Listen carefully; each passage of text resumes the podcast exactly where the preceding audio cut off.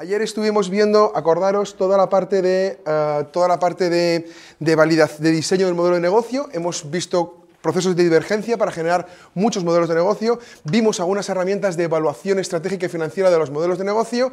Y hoy lo que vamos a hacer es, vamos a coger uno de esos modelos que hemos diseñado y ahora vamos a arrancar un proceso de validación del modelo de negocio. ¿De acuerdo? Eso es lo que vamos a hacer en el día de hoy y vamos a recorrer un proceso que se llama desarrollo de cliente o Customer Development. Es lo que vamos a intentar hacer en el día de hoy. Y, lo mismo, vamos a intentar verlo de la manera más práctica posible, ¿de acuerdo? Y el objetivo es intentar entender conceptos que tienen que ver con dos fases de la validación. Una cosa que se llama el Problem Solution Fit, el encaje problema-solución, y otra cosa diferente que se llama el Product Market Fit o encaje producto-mercado. ¿Vale? Estos son palabrejas que ahora nos suenan raras, al final de la clase diremos, ah, ya sé dónde está cada una de esas fases, ¿de acuerdo? Vamos a arrancar un segundo esto. Ya no estamos en evaluar, estamos en validar, efectivamente. Exacto, ahora os dibujo los círculos y vemos dónde estamos.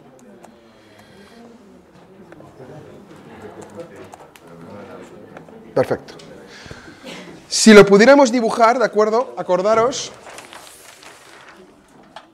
estaríamos en el último de todos los procesos, acordaros que estaba el círculo de observación, ¿de acuerdo? Observar, el círculo de entender, ¿de acuerdo?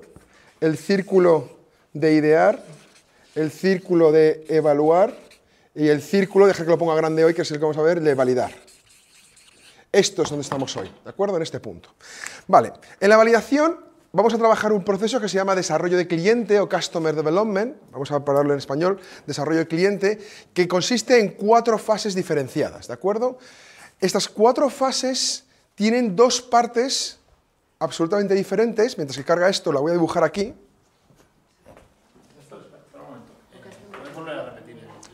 Esto es el ciclo, esto es el ciclo que vemos siempre, ¿eh? Desde que, desde que tengo una idea, acordaros, hasta que tengo un negocio. Empezamos con la parte de observación, ¿os acordáis? ¿no? El primer día eh, vimos mapas de empatías, mapa de stakeholder, etcétera, etcétera. Voy a abrir esta mientras tanto, ¿de acuerdo? Segundo, vimos Vimos la parte de entender y convertir esto después en un modelo de negocio. Empezamos a ver modelos, la primera vez el modelo de negocio, vimos el Value Proposition Canvas, vimos herramientas que nos permitían coger de la observación y convertir esto en un modelo de negocio. Vimos que mi producto no es mi producto, es mi modelo de negocio, la clave aquí es construir el modelo, ¿de acuerdo? Aprendimos a construir esta herramienta, este modelo. Después pasamos al proceso de ideación, de cual de mi, de mi primera idea, de negocio, esto es una lámpara, esto es una bombillita de idea, ¿eh? si me van ocurriendo diferentes modelos y usamos varias técnicas, ¿de acuerdo? Principalmente técnicas, acordaros el día, la semana anterior, técnicas de comparación por patrones de modelos, vimos algunos patrones de modelos de negocio, nos copiamos de ellos para intentar modificar un poco nuestra idea y después vimos técnicas de creatividad para generar muchos modelos de negocio diferentes, ¿de acuerdo? Después lo que hicimos es, pasamos a la siguiente y es, vamos a evaluarlo. De todos estos, de los cuatro o cinco que tengo, voy a quedarme con uno, con dos, en función de una serie de criterios de evaluación. Fue evaluación estratégica, evaluación financiera, ¿vale? Y ahora lo que vamos a hacer es pasar a un proceso de validación, ¿de acuerdo? Es decir, ya hemos acabado la parte de diseño de nuestro modelo. Ya más o menos tenemos una serie de cosas y no hemos cogido una serie de parámetros dentro de nuestro modelo y no hemos cogido la primera flor. Acordaos del ejercicio de primera flor, ¿vale? Y ahora estamos en esta parte. Vamos a empezar a validar, ¿de acuerdo? Así que lo que está ocurriendo entonces ahora mismo, y dejar si soy capaz de poner esto grande, a ver, es que... Ahí voy. Muchas gracias. Bueno, espera un segundo, voy a echar un poco para atrás esto. Este concepto básicamente sale en un nuevo paradigma en el cual lo que está ocurriendo es que ya no es cuestión de escribir un plan de negocio en el cual yo me imagino el mundo como quiero hasta donde voy a acabar y cambiar la forma de hacer las cosas. Ya no tengo un camino de A a B en el cual ejecuto el plan. Ahora arrancamos de un camino de A a posibles Bs. Luego en nuestro arranque tenemos que aceptar que posiblemente acabemos en un sitio en el cual no esperábamos. Esto que ya es sabido de muchos emprendedores y empresas de éxito, ahora lo, vamos a sistematizar en un proceso, ¿de acuerdo? Y este proceso, ¿cómo surgió? Surgió a base de varios estudios que hizo el profesor Steve Black y Bob Dorf sobre cientos, creo que son además miles, miles de compañías, startups y emprendedores, cómo llegaban a tener éxito de alguna manera o de otra y qué, habían seguido de manera innata porque en ese momento no había ningún criterio que les ayudara y ellos lo iban probando. ¿no? Y básicamente lo que encontraron es que había una serie de pautas que estos emprendedores y empresarios hacían y Steve Black y Bob Dorr lo convirtieron en un método, que es lo que vamos a ver en el día de hoy, un proceso de validar nuestras ideas en el mercado, ¿vale? Así que de repente vamos a aprender a ver uno de los referentes más importantes que hemos tenido siempre, que es el plan de negocio. Y vamos a tener que empezar a tener otro tipo de actitudes y enfoques que no se nos enseñaban en las escuelas de negocio, que es un enfoque y una actitud al diseño. Y esto es muy importante porque es la parte en la cual nosotros tenemos que empezar a desarrollar este tipo de habilidades. Si os dais cuenta, muchas de estas ya las estamos haciendo aquí, ya estamos trabajando en ellas. Por ejemplo, tenemos que estar focalizando siempre a las personas. Si os acordáis, lo primero que hemos hecho cuando traemos una idea es poner a las personas en el centro de toda nuestra idea. Hemos utilizado herramientas para observar a las personas, hemos hablado de la inmersión, hemos hablado del extrañamiento, hemos hablado de mapa de empatía. Jo, Néstor, ¿qué coñazo eres con las personas? La persona es la unidad necesaria porque los negocios tienen dimensiones humanas y hay que entender siempre a las personas. Por eso, habilidad de focalizar a las personas. ¿Sabéis lo que hacíamos antes? Lo que se hace se estudian estudios de mercado inmensos, en los cuales a la persona no se la trata como individuo, se trata como un grupo inmenso de individuos. Y esto hace 30 años funcionaba muy bien, pero hoy en día sabemos que no funciona tan bien. ¿De acuerdo? Y la persona tiene un comportamiento muy específico. Hablamos de cómo contar historias, de que las personas son historias. ¿Os acordáis cuando hacíamos los mapas de empatía? Decíamos, es importante entender la historia de la persona. No somos un momento específico. Los productos y servicios se rodean a través de historias de las personas. Y yo puedo estar delante de un producto o servicio que sea fantástico, pero si no está en mi momento de mi historia, no lo voy a ver. Después, ser visual, y de hecho aquí otra cosa no, pero intentamos ser lo más visuales posibles. Veis que estamos eh, viendo herramientas de diseño estratégico, pero todas visuales, no estamos haciendo nada muy complejo. Construir para pensar, y hablaremos aquí este concepto de, de construir para pensar y no pensar para construir. Esto es también otro cambio de paradigma total, ¿no? en el cual en las universidades, ¿qué nos enseñaban? A pensar y cuando pensábamos construíamos. Y aquí no, aquí el concepto es construir algo muy rápido para ver qué pasa y con esto vamos a aprender. Esto lo dice Tim Brown, esta frase, ¿no? Es mejor construir para, para pensar que pensar para construir. Y hablaremos del concepto de prototipado. Vamos a dar una clase específicamente, porque el año pasado cuando dimos esta mucha gente se quedó con más ganas de prototipado, vamos a dar una clase específica de Customer Validation y prototipado rápido para testar ideas con los clientes. Y veremos que hay dos fases muy diferentes la fase en la cual entiendo el problema del cliente y la fase en la cual valido la solución con mi cliente. Y son cosas diferentes, ¿eh? Y tenemos que verlas. Hablaremos del controlar el proceso. Lo bueno que ha hecho Steve Blank, el señor Steve Blank y Bob Dorf, lo bueno que han hecho para la humanidad es que han construido un proceso mejorable, segurísimo. Pero es un proceso, es una metodología, es un procedimiento que me ayuda a seguirlo. O sea que me dice paso uno, paso dos. Pero es que ocurre como siempre en la humanidad. los humanos, la, única manera que tenemos de transferir el conocimiento razonablemente bien entre generaciones es a través de procesos y procedimientos y métodos. Así que al principio, los griegos o en la Edad Media abrían la gente en canal para ver qué le pasaba dentro. ¡Que me muero, joder! Sácale el corazón, que se ha parado. Ah, pues qué putada. Apunta, si le abres el canal, se muere. Y empezaron así. Empezaron haciendo ese tipo de cosas para entender... Ay, ¿tenéis el conector de alimentación? Gracias. Para entender qué es lo que pasaba. Y a base de probar muchas cosas, fueron escribiendo un proceso y un, y un, modelo, de tal manera que ahora los médicos cuando van a abrir un corazón, saben dónde tienen que tocar, saben cómo, y hay otros que siguen fallando y esto se convierte en otros procesos sistemáticamente. Esto es lo que hemos hecho dentro de la metodología, o lo que ha hecho Steve Blank dentro de su metodología, explicarnos este proceso, ¿de acuerdo? Así que el objetivo es controlar el proceso, ayudarnos a saber qué pasos tenemos que ir dando dentro de todo el camino. Hablaremos del concepto de pasar a la acción cuanto antes, que tiene que ver mucho con el tema de prototipado y salir a la calle, y hablemos del tema de colaboración. ¿no? Yo sé que muchos de vosotros me decís, bueno, Néstor, ¿y si estoy solo o estoy sola, ¿Cómo hago? Pues hay que intentar hacer equipos, hay que intentar hacer equipo, aunque seamos dos nada más, aunque sea nuestra pareja, aunque sea nuestro hermano a tiempo parcial. Intentar hacer pareja o intentar hacer equipo es lo mejor que podemos, por dos razones. Primero, porque dos cabezas piensan mejor que una, y además porque siempre te ayuda a tener en algunos momentos un contrapunto a tu locura. Y siempre esto es sano, ¿de acuerdo? Porque si nos metemos en esta espiral solos, de nuestra locura solos, pues acabamos en la más absoluta locura, ¿vale? Bueno, Steve Blank escribe un libro en el año 2006, un libro que no recomiendo, pero lo traigo. Se llama Four Step to the Epiphany, un libro que causó un antes y un después allí en Silicon Valley y, después en todo el mundo, en todo el planeta. Eh, básicamente eh, fue el, primer libro, él, eh, Steve Blank era un emprendedor en serie, ¿de acuerdo?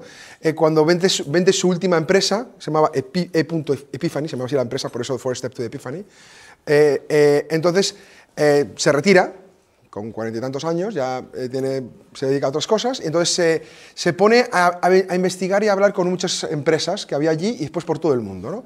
¿no? siempre eran startups, a veces eran empresas grandes. De hecho, en una ocasión, en un, en un, en un, en un post, habla sobre, sobre Inditex, sobre que, cómo estudió Inditex y cómo aprendió, y ahora veréis que Inditex es Lean Startup. Mucha gente dice, pero si esto ya lo hacía yo, ya, ya, ya. Estos señores no han inventado nada nuevo. Lo que han hecho, estos señores, es de la gente que lo hace bien, Vamos a hacer un método, es lo que han hecho. Así que es muy normal que mucha gente cuando lo lea diga, jope, si la vez que lo hicimos bien fue más o menos como esto. Bueno, pues esto es lo que hay, ¿de acuerdo? Entonces, First Step to Epiphany es un libro que básicamente es un resumen de las primeras clases que dio en Stanford sobre el proceso de desarrollo cliente. Vamos a ver el proceso entero, os voy a dar un mapa. Este está solo en inglés, pero no os preocupéis porque hay otros en español. Pero este libro se ha convertido en un incunable, ¿de acuerdo? Obligatorio en muchas escuelas, ¿de acuerdo? De negocio, en muchos centros de innovación y de hecho eh, en muchas aceleradoras de, emprendedores y tal y cual, obligan a tener este libro cuando entras, literalmente. Así que un libro interesante que fue, digamos, el primero que escribió. Y en el libro escribió lo que se llamó el manifiesto, yo lo paso para que lo toquéis todos así y ya está.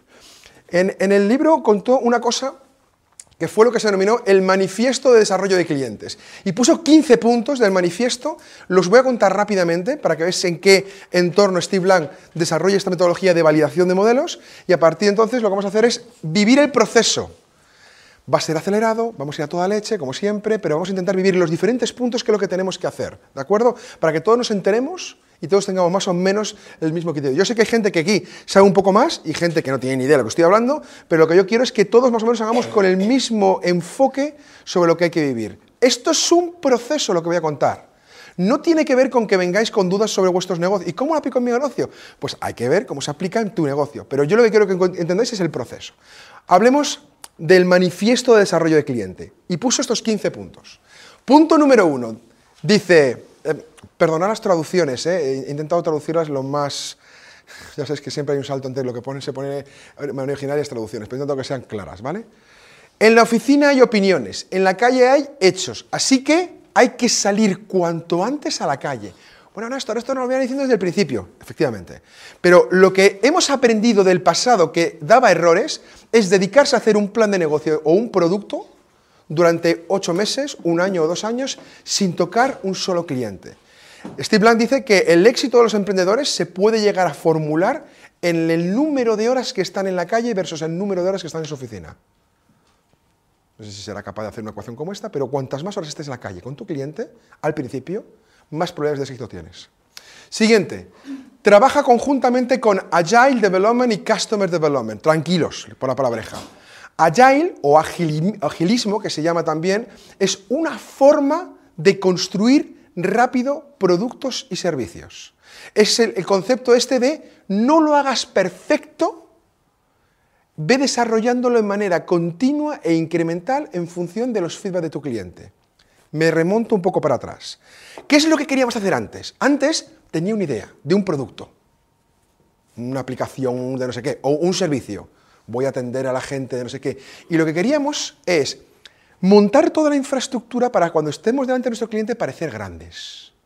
Queríamos parecer como una empresa establecida y que funcionara y que todo estaba muy bien, y, aunque lleváramos tres meses de vida. Ese era nuestro objetivo. Ahora sabemos que eso es una gran falacia y es un grandísimo error. ¿Por qué? Primero porque no es necesario tener un producto y un servicio perfecto para entregar un valor al cliente. Primer paradigma, ¿no? Primer, coño, ¿puede no estar perfecto y el cliente entender el valor? Sí, claro que sí. Y ahí viene el concepto de mínimo producto viable. Hablaremos de él un poco más adelante. lo importante de este momento es que el objetivo es construir algo muy pequeño que aporte un poco de valor a alguien específico de mi segmento de clientes para que empiece a tocarlo. 10, 15, 30 personas. No estamos buscando ganar dinero. No estamos buscando ganar dinero ahora mismo. Estamos intentando entender cómo el cliente quiere usar nuestro producto o servicio. Así que lo que hacemos es vamos incrementando las funcionalidades de nuestro producto o servicio en función de los feedback que dando el cliente. Y posiblemente acabamos en un estadio radicalmente diferente a lo que pensamos originalmente, pero es incremental. De hecho, Agile o Agile Development o agilismo, procesos de agilismo que se llama, hablaré un poco después más de él, es procesos que se hacen mejoras cada 15 días. En ciclos de 15 días se llama además. Son 15 días en los cuales yo, mi producto va a evolucionar un poquito en función del feedback de mi cliente o mi servicio va a mejorar un poquito en función del feedback del cliente. ¿De acuerdo? No penséis que esto es solo para productos, para servicios. Nosotros, por ejemplo, en Agile, antes de irme, empezamos a aplicar agilismo en nuestros servicios. De tal manera que no era perfecto, no era tan... íbamos haciendo pequeñas cosas, con el feedback del cliente íbamos mejorando nuestro producto sistemáticamente, nuestro servicio sistemáticamente. ¿vale? Así que agilismo y desarrollo de clientes tiene que ir de la mano.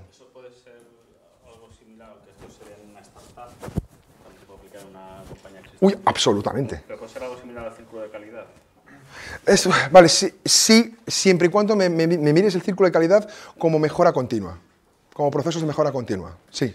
Y de hecho es así. Y de hecho viene, este concepto viene del Six Sigma. No sé si... Entonces, ¿de qué viene el concepto de Six Sigma? Y, y perdonar el paréntesis, Six Sigma es un proceso de mejora continua en procesos productivos, ¿de acuerdo? Y en otras cosas.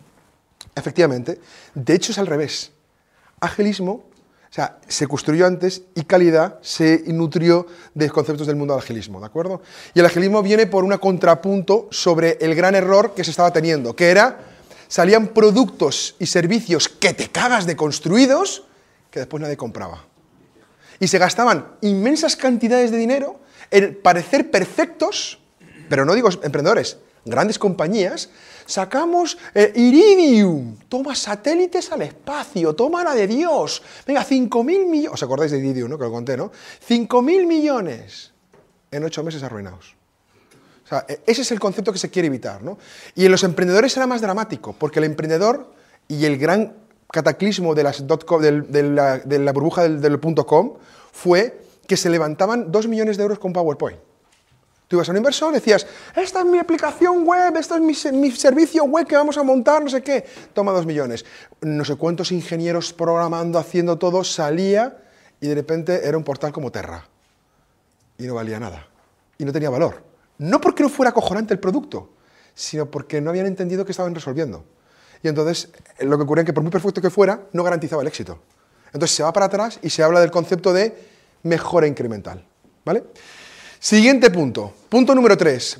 El fallo, y esta es la que más duele, el fallo es parte inseparable del proceso de desarrollo de clientes o de la búsqueda de un modelo de negocio. Es parte inseparable. Así que lo que pretende el método es fallar. Eso es lo que pretende el método. Fallar cuanto antes. Cuanto antes fallemos, antes entenderemos qué es lo que tenemos que hacer. Y esto es lo que peor llevan cuando hago eh, consultoría, cuando estoy con emprendedores, lo que peor llevan, bueno, emprendedores y, grandes compañías, lo que peor llevan. Piensan que este proceso es la mejor manera para tirar a la primera y acertar. ¡Pum! Que no, que no, que eso no existe, que eso es mentira. De hecho, no hay ni un solo emprendedor que desarrollando esta metodología no falle de 8 a 15 veces dentro de sus iteraciones del modelo de negocio. Y de hecho, Eric Rice lo dice mejor. La startup de éxito o el emprendedor de éxito consiste en cuántas veces eres capaz de fallar dentro del ciclo de aprendizaje hasta que encuentres tu modelo de negocio. Y si tienes suficiente capital para ver cuántas vueltas puedes dar en el proceso. ¿De acuerdo? Siguiente, haz continuos pivotajes e iteraciones. ¿Qué quiere decir eso? Después de haber hecho pruebas y experimentos, y veremos cómo es el proceso, ¿de acuerdo?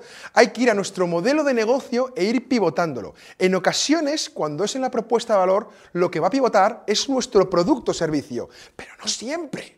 Porque a veces aprenderemos qué es el canal, aprenderemos qué es la forma de captar al cliente, aprenderemos qué es el segmento de clientes, que nos hemos confundido, que no es ese segmento, que hay otro segmento que percibe mejor el valor y hay que pivotar el modelo, o la forma de monetizarlo, o los recursos podremos pivotar en los diferentes bloques del modelo de negocio, pero ¿sabéis qué?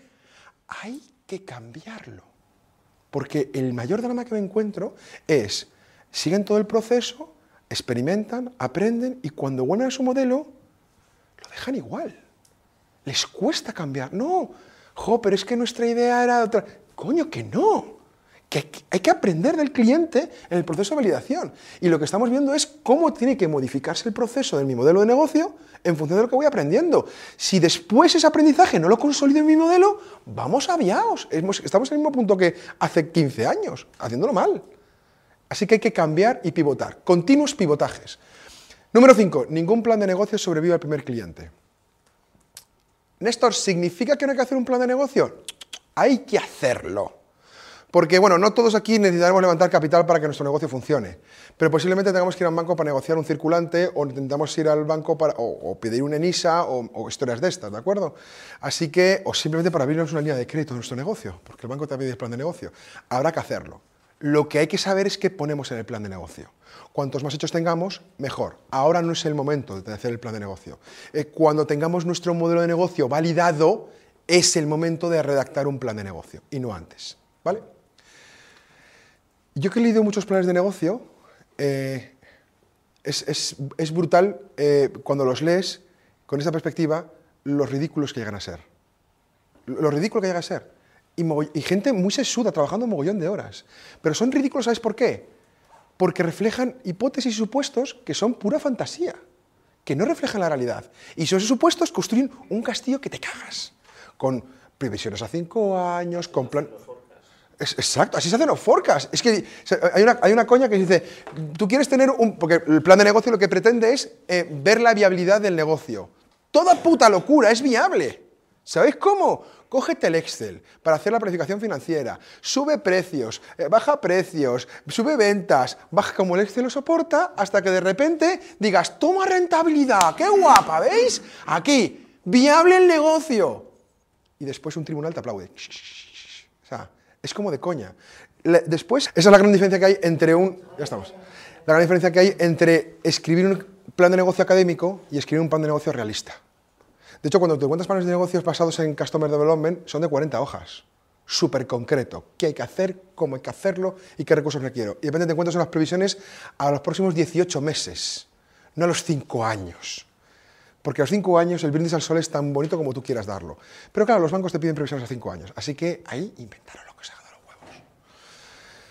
Valida tu hipótesis con experimentos y prototipos hay que intentar testar esto de manera prototipada. Hablaremos de este concepto de prototipaje, aquí haremos algún ejercicio prototipado, lógicamente, aunque sí, va a haber un taller específicamente de prototipado rápido. Veremos cómo prototipar un servicio, cómo prototipar un producto, incluso, eh, de hecho, este taller lo llamo Workshop Non-Code, que es eh, taller sin código. ¿Qué quiere decir? Que hay mucha gente que viene diciendo, tengo una idea tecnológica, pero yo no sé programar.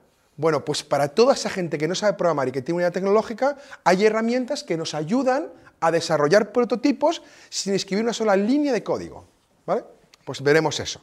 Pero el objetivo es aprender a validar hipótesis con experimentos. Aprenderemos a hacer experimentos aquí, qué puntos tiene que tener un experimento para poder testarlo, hablaremos del concepto de experimento y, y también hablaremos del tema de prototipos. Acuerda bien el tipo de mercado. Esto lo cambia todo. En función de qué tipo de mercado estemos, cambia radicalmente. Y es muy importante saber en qué tipo de mercado estamos. Si es un mercado completamente nuevo, si es un mercado resegmentado. Esto tenemos que definirlo bien nosotros porque el go-to-market, el día de mercado, cambia radicalmente si estoy en un mercado de taxistas que si estoy en un mercado de centrales nucleares. No tiene nada que ver. Y eso tenemos que consensuarlo antes. Porque habrá estadios en los cuales no merezca la pena el negocio por el tipo de mercado. Por ejemplo, en nuestro caso, trabajar con la administración pública es un coñazo. Y hay que plantearse muchas cosas antes de trabajar con la administración pública. Y si no hubiéramos validado una serie de supuestos antes, no nos hubiéramos metido. ¿Vale? Así que esto tenemos que consensuarlo antes. Cambia todo. Las métricas que tenemos nosotros como emprendedores no son las mismas métricas que una gran compañía. Otra cosa que nos han enseñado y está mal enseñada es que métricas para mi iniciativa emprendedora, para mi startup, eh, ventas. No. Ahora no. Ahora habrá una métrica más importante. ¿Cuál es? Entender el problema. Por ejemplo, que lo hemos obviado. Es como si, porque yo piense que eso es un problema, realmente es un problema. Y no siempre es así. De hecho, es sutil. Hay una frase que me dijo Alfonso, eh, eh, González, que fue el antiguo director de la, de la EOI, me dijo que, mira, esto los negocios no fallan por kilómetros, fallan por micras. Claro que ninguno de vosotros tenéis malas concepciones y cuando alguien, un emprendedor me cuenta su idea, ninguna idea suena mal, todas suenan muy bien. Las pequeñas sutilezas que hacen entender exactamente las métricas que quieres medir en cada fase hacen la diferencia. Así que al principio quiero entender. Y lo que hacemos los emprendedores, lo que nos han enseñado, es usar métricas de negocios que están consolidados. Y no tiene sentido. No tiene sentido porque al final te crea mucho profit, beneficio. Jope, ¿qué beneficio? No vas a ver nada. Esa métrica lo que va a hacer es frustrarte, no vas a poder accionar nada. ¿Por qué? Porque hay una métrica anterior que puede ser entender al cliente, ir, cuántos clientes has visto, cuántas iteraciones has hecho con cliente, otras métricas. Lo que quiere decir este punto es que medir de manera diferente cuando estéis en la fase de, de búsqueda y validación del modelo de negocio. Medir de manera diferente, en función de lo que queramos aprender, no de lo que queremos en el plan de negocio. ¿Vale? Siguiente, toma decisiones rápidamente. Rápidamente, y os pongo una cota de tiempo, son en ciclos de semana o de dos semanas. Cada semana o dos semanas hay que tomar decisiones porque estamos en un momento de validación del modelo. Y lo más probable es que nuestro modelo no se valide en nada o en casi nada. Tengamos que iterar y cambiar. Cuanto antes lo hagamos, mejor. Rápidamente quiere decir en ciclos rápidos. ¿De acuerdo? Las posiciones de trabajo de una iniciativa emprendedora, una startup, son diferentes de las de una gran compañía. Perdonar la historia, pero que no se nos ocurra tener un responsable de recursos humanos. Ni siquiera un responsable tecnológico, ni siquiera un CEO, ni un director general no existen en este momento. Lo que existen es un grupo de personas que están validando el modelo de negocio, buscándolo, iterando. Lo hemos diseñado, hemos, tenido, hemos hecho una fase de diseño, pensamos que es este y ahora hay que validarlo, hay que buscar si realmente es. Y todos los recursos está orientado a esto. Punto. Así que desgraciadamente me he visto emprendedores que tienen un responsable de recursos humanos. Joder, son muy necesarios cuando el modelo de negocio está funcionando, pero cuando estamos buscándolos no hace nada, está pululeando y haciendo matrices sobre una, sobre una plantilla de personas que posiblemente nunca exista, porque nunca tendremos un negocio. Ahorra lo más posible durante el modelo, durante el proceso de búsqueda o validación, pero después quema pasta. ¿Qué quiere decir esto? Hasta que no validemos bien el modelo, tenemos que ser un poco ratillas. Ratillas quiere decir, usa tu propio dinero. Cuando usas tu propio dinero es cuando más ratilla eres. Cuando estemos buscando el modelo de negocio y validándolo, no levantemos capital, no pringuemos con un crédito, no nos lancemos antes de tener eso más o menos cerrado, porque lo más probable es que falle. Y además, el problema y una de las causas de fracaso más típicas en los, en los, emprendedores es escalar muy rápido. Intentar hacer el negocio muy rápido, grande, sin haber entendido y validado el propio modelo. Y eso es muy típico, porque después estos negocios facturan 100.000 euros al año, el siguiente 40.000, el siguiente 1.000 y el siguiente se cierra. ¿Vale? Así que, eso sí, cuando tengas un modelo de negocio validado, es fácil quemar dinero. ¿Sabéis por qué? Porque entonces encontraréis un acontecimiento que es muy divertido, que es, joder, cuando el inversor no me hacía ni puto caso, ahora me manda correos todos los días. Que cuando el banco me decía que venga el aval de tu casa, ahora me acepta avales sobre mi propio negocio. ¿Qué, tontería! Claro, en el momento que tienes un negocio, un modelo validado, es mucho más fácil. De hecho, es lo que quieren los inversores. El inversor quiere ver cierta validación en el modelo. De hecho, no habrá ni un solo inversor hoy en día que paga capital si no tienes a un cliente, si no es facturado algo. Él no quiere ver beneficios, quiere ver qué estás vendiendo, a quién se los está vendiendo, por qué lo está comprando y cómo lo está comprando. Eso es lo que va a querer ver. Y después le das un plan de negocio. Y el tío dice, Ah, vale, te lo has currado. Vale, entonces, ¿cómo están comprando las cosas? Joder, no se lo ha mirado. Llevo ocho meses haciendo el plan. Lo que quiero ver es el cliente, cómo lo compra. Así que al principio ahorra lo más posible y después no os preocupéis porque es fácil llegar al dinero. Mirar, el dinero tiene cosas buenas y cosas malas. Entre las cosas buenas que tiene el dinero es que el dinero va siempre a por la oportunidad. Va solo, tiene vida propia. Va directamente a donde hay buenas oportunidades con un emprendedor que tiene un buen modelo, que está escalando, lo tendrá pegado a él. Otra cosa es que él lo quiera usar o no. Pero cuanto más dinero tengas, más puedes hacer de tu negocio, más podrás crecer, más tracción tendrás. ¿vale? Comunica todo el aprendizaje en tu equipo. ¿Vale? Todo lo que se aprenda es compartido. No hay top secret, no hay secretismos, no hay esto es confidencial. Cuando somos tres o cuatro personas en una iniciativa emprendedora, todo lo saben todos. Y esto también es importante, ¿de acuerdo? Hay mucha tontería, o yo he vivido mucha tontería, ¿de acuerdo? Eso de, ya, es que esto no lo puedes ver porque esto es secreto en nuestra compañía. No. ¿Vale? Eso no existe en el proceso de validación. El éxito de la metodología de desarrollo de cliente empieza cuando un cliente me compra. Y si no, volvemos al principio a repetir todo el proceso, sistemáticamente. Hay que aprender a vivir en el caos y en la incertidumbre. Lo bueno que tiene eso es que es un tenemos un proceso y el proceso nos va a ayudar a ser sistemáticos. Pero estamos en un espacio de muchísimo caos, en el cual un día pensamos una cosa, hemos encontrado un hecho, vamos a pivotar a otra cosa, eh, eh, otros hechos, ahora diferente, ahora volvemos. Es un caos, pero hay que habituarse a vivir ahí. Es el espacio natural del proceso de validación. ¿vale? Y el último de todos los puntos, el número 15, eh, bueno, todo es cuestión de pasión. Hay momentos durísimos en los cuales, como no creas en ti y en tu idea, vas jodido. Así que hay, que tener cierta pasión con todo esto. Si te ha gustado este vídeo puedes hacer tres cosas. Uno, suscríbete a nuestro canal de YouTube, Máster de Emprendedores. Dos, compártelo con tus familiares y amigos en redes sociales. Y tres, visita masterdeemprendedores.com y apúntate a nuestra lista de correo para recibir los regalos y la información que vamos mandando. masterdeemprendedores.com